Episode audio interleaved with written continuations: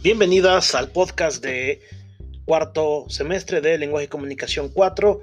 Mi nombre es Valente Barranco y esta es otra emisión de este esperado podcast. bueno, vamos a empezar a checar algunas cosas primero sobre las fechas. Como podrán saber hubo algunos cambios significativos con respecto a la entrega de trabajos y semanas de evaluación. Entonces habíamos quedado que eh, esta semana iba a ser la quinta semana de evaluación y por tanto esta semana tendríamos que haber hecho ya pues las evaluaciones, ¿no? Correspondientes, pero pues, digamos que tenemos eh, un par de semanas más donde podremos dar, eh, completar la información que requerimos para los foros y mesas redondas que se están organizando.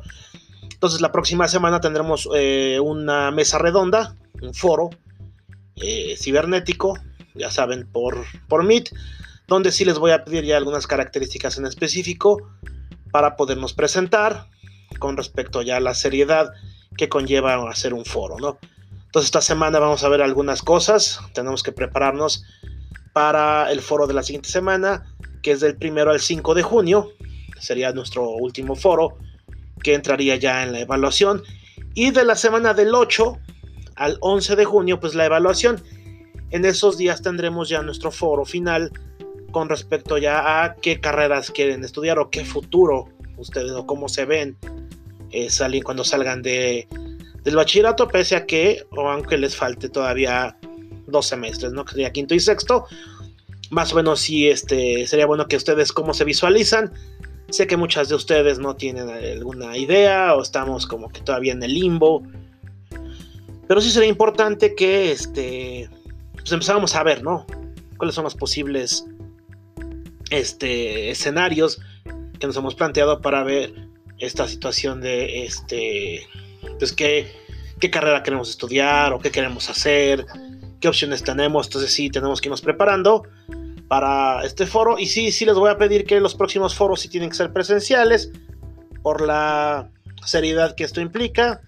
Eh, este, ya saben, hay que estar en un lugar correctamente sentadas igual si quieren con el uniforme de la escuela, ¿no? En un lugar donde podamos tener esta participación de todas ustedes, porque pues sí, este, en este tipo de foros es importante que todas estemos poniendo atención, que todos estemos atentos a lo que se dice y sí es importante que se prenda la cámara, porque esta situación de, de la cámara apagada y esta eh, onda de uso de pretexto mi privacidad para no trabajar, digo, no es el caso de todas, pero sí, desgraciadamente seguimos entonces sí es importante o requisito que si vamos a estar en la, eh, en la junta, en, la, en esta videoconferencia, sí tengamos las cámaras prendidas para que estemos atentos a lo que dicen los compañeros durante el foro, porque pues no es una clase unidireccional en la cual yo nada más esté hablando y pues ustedes no, no, eh, pues no interactúen, ¿no? En este caso es el podcast para que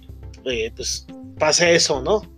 Entonces sí, sí les voy a pedir que tengamos un poquito más de seriedad al respecto, ¿no? Bueno, eso es por un lado. Y bueno, entonces, eh, recapitulando, tenemos que la evaluación final va a ser del 8 de junio al 9 de junio, al, perdón, del 8 de junio al 11 de junio y el viernes 12 de junio es la captura de calificaciones.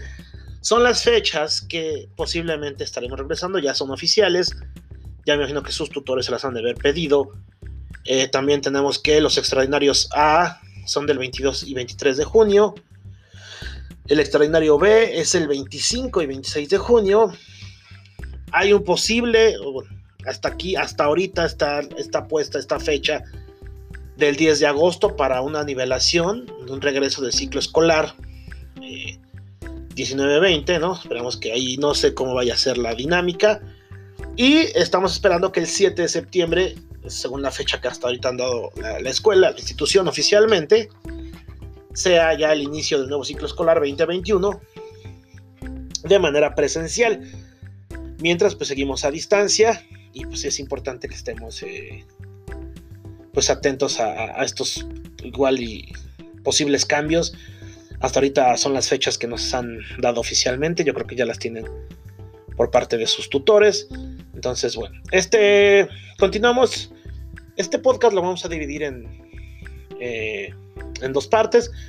Una va a ser la explicación del, del siguiente foro que vamos a tener la próxima semana, donde yo les voy a eh, programar la videoconferencia, donde todos vamos a estar, todos y todas tenemos que estar presentes para ver sus, eh, los resultados de sus investigaciones. Los foros pasados que hemos tenido han sido bastante exitosos, muy buenas aportaciones, muy buenas investigaciones. Aquí ya voy a hacer preguntas puntuales ¿no? a cada persona que pues tendrán que investigar un poco más o tener más información a la mano para que me la puedan responder y sobre eso se va a ir su calificación. La idea de hacer estos foros es que sea más dinámica la clase, que ustedes estén interactuando, que estemos interactuando y que no sea pues a lo mejor esta onda nada más del profesor hablando y, ustedes escuchando, ¿no? Entonces, bueno, como saben, este podcast lo, lo dividimos siempre con una revisión de las noticias a nivel mundial y local de lo que está pasando en el mundo con respecto pues a esta situación del coronavirus, ¿no? Eh, sobre todo en Latinoamérica, que, ha habido situaciones bastante complejas, en, América, perdón, en el continente americano, pues no podemos dejar a un lado lo que está pasando en Estados Unidos, ¿no? Eh, que ya es uno de los el país a lo mejor junto con Brasil con más casos de, de esta enfermedad, ¿no? Entonces, bueno, empezamos con eh, esta revisión que se hace del diario El País, este 26 de mayo. Eh, el país aparece con esta situación de que el coronavirus destruye una tormenta perfecta en Venezuela, que quiere decir que recordemos que en Venezuela hay una situación bastante precaria debido al, a la dictadura de Nicolás Maduro, donde se le han negado o, muchos, o los ciudadanos ya no tienen tantas libertades. Económicamente es un desastre el país con una hiperinflación y, y una eh, devaluación, hiperdevaluación tan grande de la moneda que ya este, los precios son exorbitantes, ya le quito ceros a la moneda, en México. Y bueno, la emergencia eh, se fija en la precariedad de un país golpeado por una crisis estructural. Y bueno, la, esta organización de, derechos humanos, Human Rights Watch, pide pues, una respuesta humanitaria por parte de Naciones Unidas a esta situación.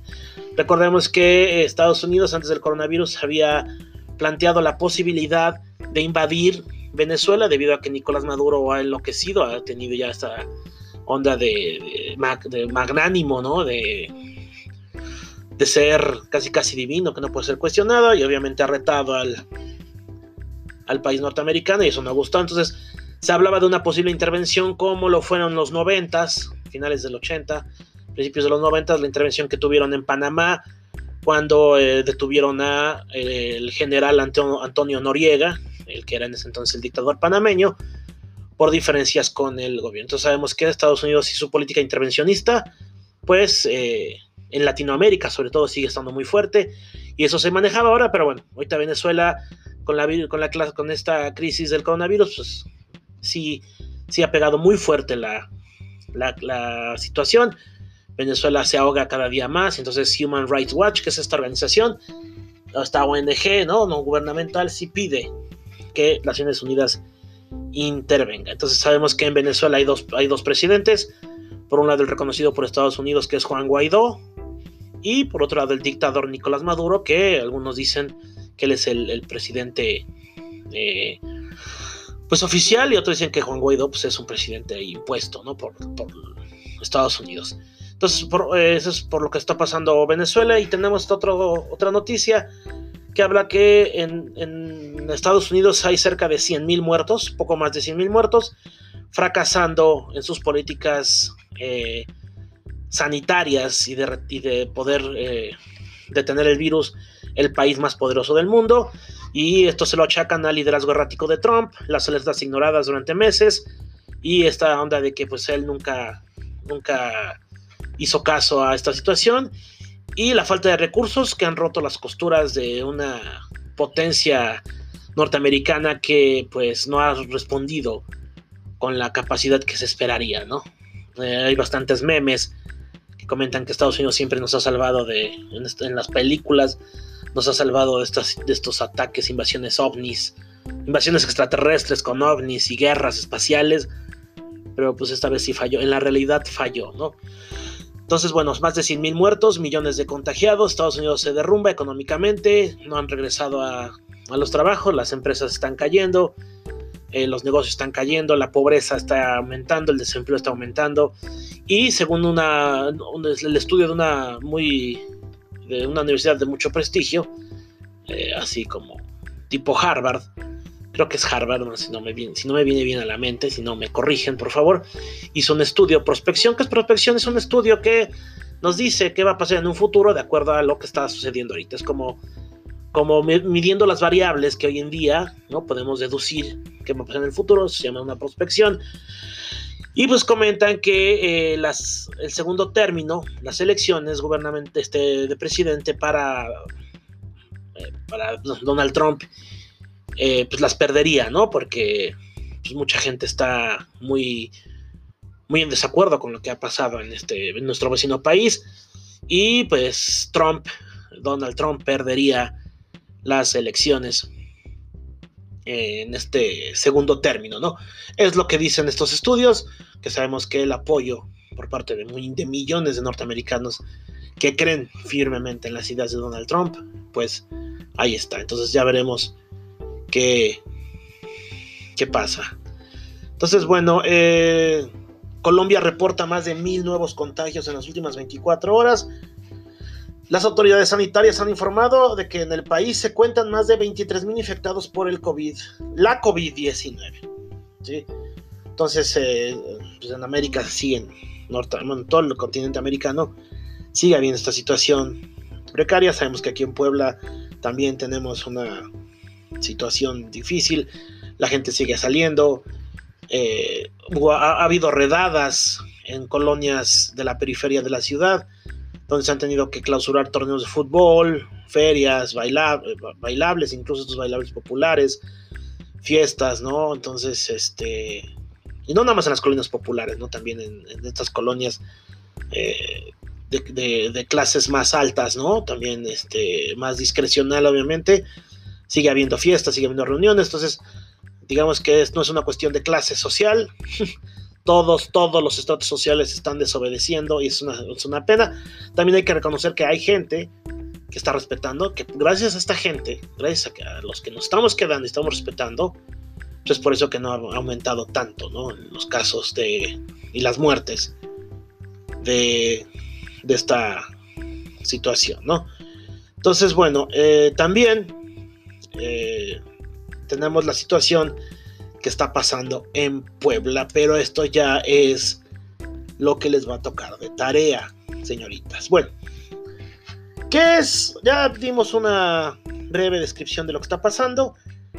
Van a pedir, eh, les voy a pedir un organizador gráfico de las ideas que acabo de dar. Obviamente ya necesito una opinión al respecto de esta situación, de lo que está pasando en el en América, sobre todo Recordemos que en Europa ha habido un, regreso escalonado, pero que en cierta forma han tenido medio que frenarse porque pues ha habido brotes de nuevo.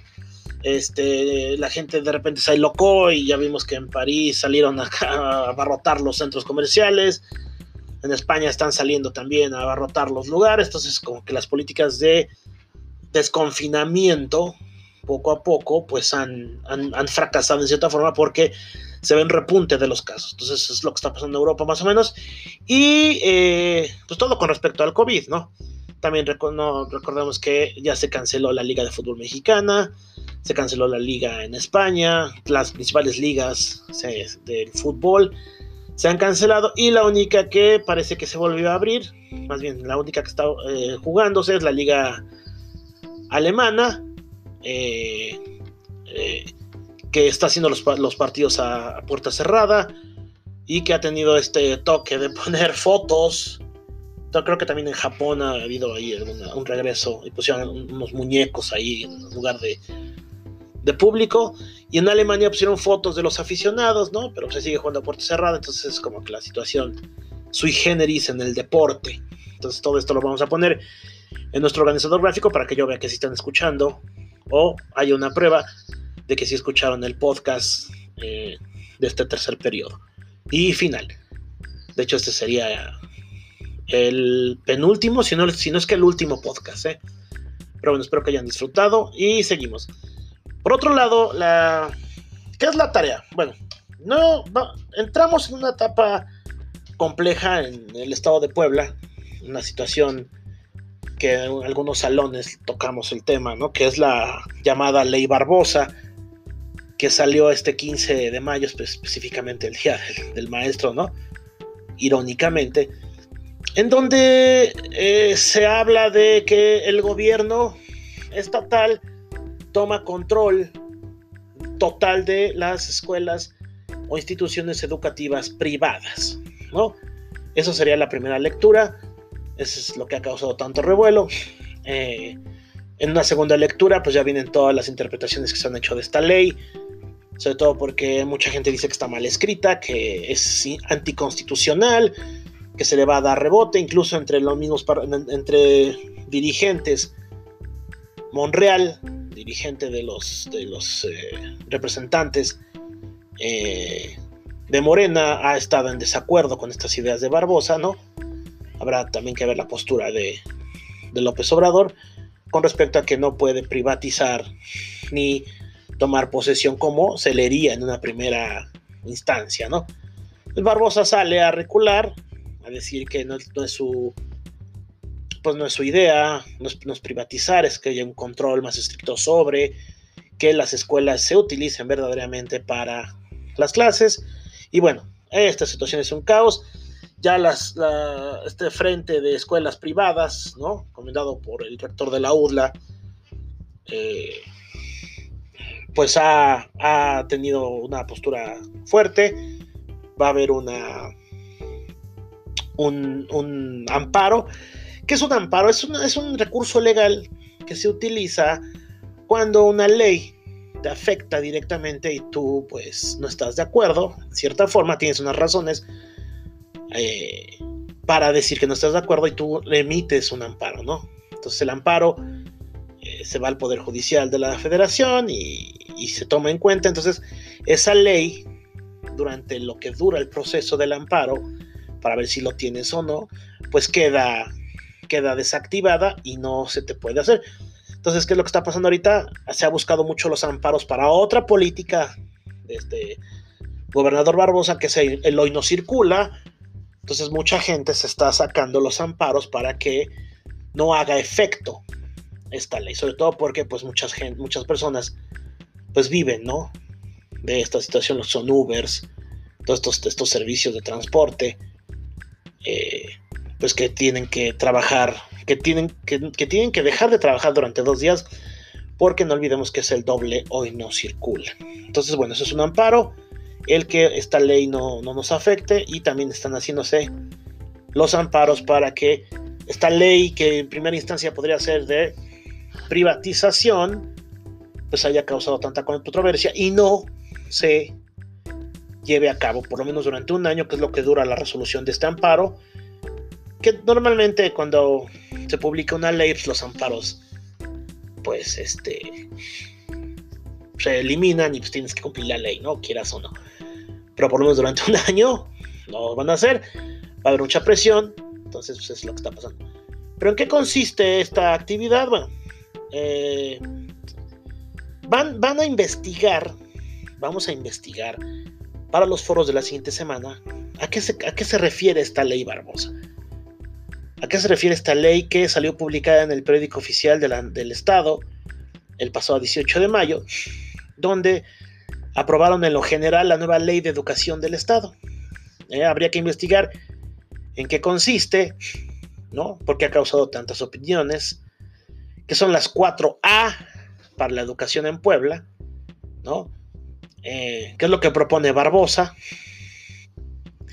Si acaso es una ley con tintes ideológicos, se quiere decir, si esta ley lleva impregnado el ADN de Morena o quieren eh, este no sé cómo ah se me viene la, la, palabra no no se me viene la palabra no se me viene a la mente la quieren adoctrinar a, los jóvenes, a los estudiantes.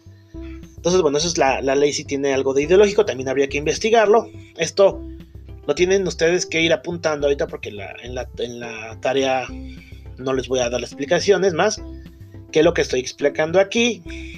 Eh, ¿Cuáles son los motivos de la Ley General de Educación? Si el gobierno de Puebla puede apropiarse de escuelas privadas, ¿es constitucional esto? ¿Se trata de esto esta ley de apropiación, expropiación de, de, las escuelas privadas? ¿No? ¿Qué ha dicho Barbosa al respecto? Y también esta situación de que, pues, eh, ya no van a poder tener nombres de funcionarios las escuelas. Entonces, bueno, ¿por qué? ¿Por qué ya no van a poder eh, tener nombres? Adiós a nombres de funcionarios de las escuelas, ¿sí? Si bien era común poner el nombre de algún gobernante a las obras que inauguraban durante su encargo, como escuelas, parques, etcétera, el artículo 112 de la nueva ley de educación lo prohíbe.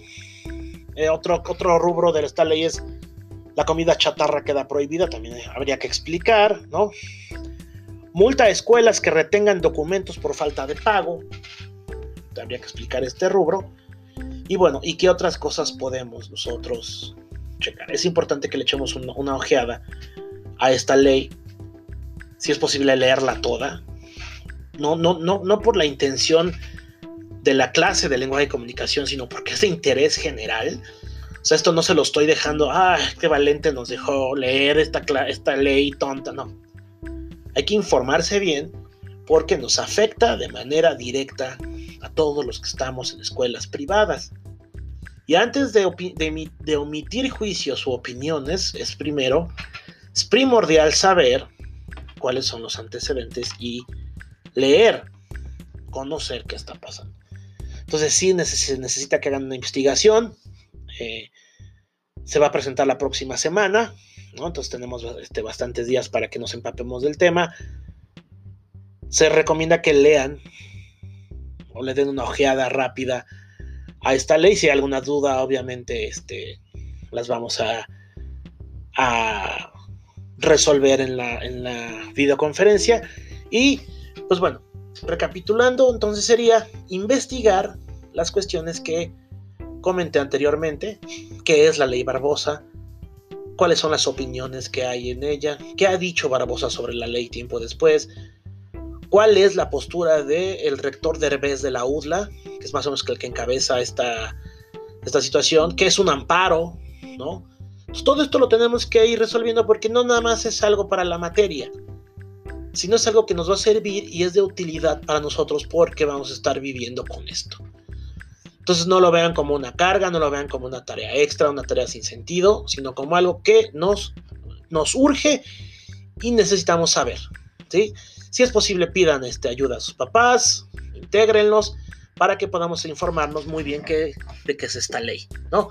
También quiero sus opiniones, pero sobre todo quiero información objetiva. No vamos a entrar en detalles si el gobernador está mal, si está bien, si arriba Morena o que muera Morena, esas, esas cosas no vamos a entrar. Queremos datos objetivos. ¿sí? Tenemos que entrar de lleno a qué es esta ley, porque nos afecta, investigar, buscar, darle una leída, revisarla, checadita, leer noticias al respecto, ver las diferentes vertientes que hay, los diferentes puntos de vista.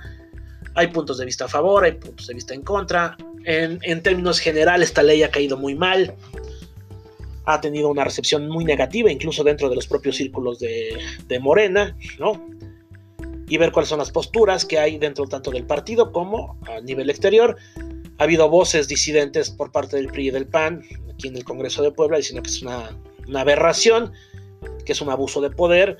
Se le ha tachado de dictador a, esta, a este Barbosa, ¿no? Entonces, estas ya son las interpretaciones, pero necesitamos primero los datos duros para poder entender qué, está pasando. Entonces, bueno, de eso va a tratar nuestro siguiente podcast, bueno, más bien nuestro, nuestra videoconferencia. Y en esta tarea les voy a pedir que hagamos una, una breve descripción de lo que acabo de decir. Eventualmente ya les di algo de información.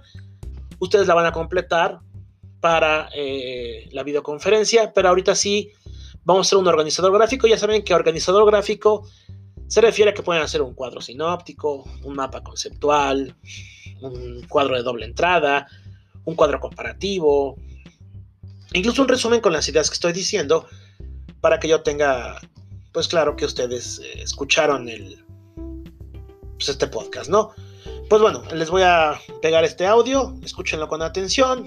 Podría ser el último podcast, yo creo que igual le hacemos uno más, pero sí estemos preparadas para que la próxima semana presenten el foro de la ley Barbosa.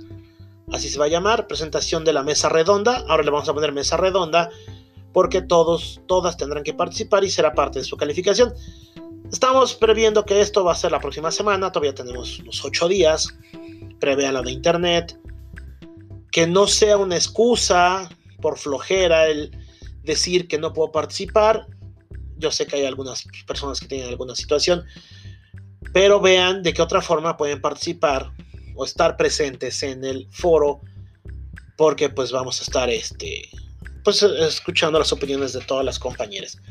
Es presencial, tenemos que estar todos ahí, con las cámaras prendidas, escuchando lo que dicen, muy atentos, para sobre todo aprender entre todos y tener nuevos conocimientos y entender de lleno esta ley, ¿no? Que tanta controversia ha causado. Pues bueno, eso sería todo por esta ocasión. Pongan, pongan mucha atención a lo que se dijo en, el podcast. Agradezco la atención. Eh, me despido de ustedes. Esperando que esta situación termine lo más pronto posible. Y así por lo menos podamos despedirnos. Eh, ya saben que se les estima. Espero que estén muy bien en su casa. Y seguimos en contacto. Cualquier cosa, cualquier duda. Ya saben los canales. Eh, tradicionales están abiertos en las fechas y horas eh, ya establecidas. Me despido de ustedes, soy Valente Barranco y esto es el podcast de Lenguaje y Comunicación 4, Foro Ley Barbosa. Gracias, buen día.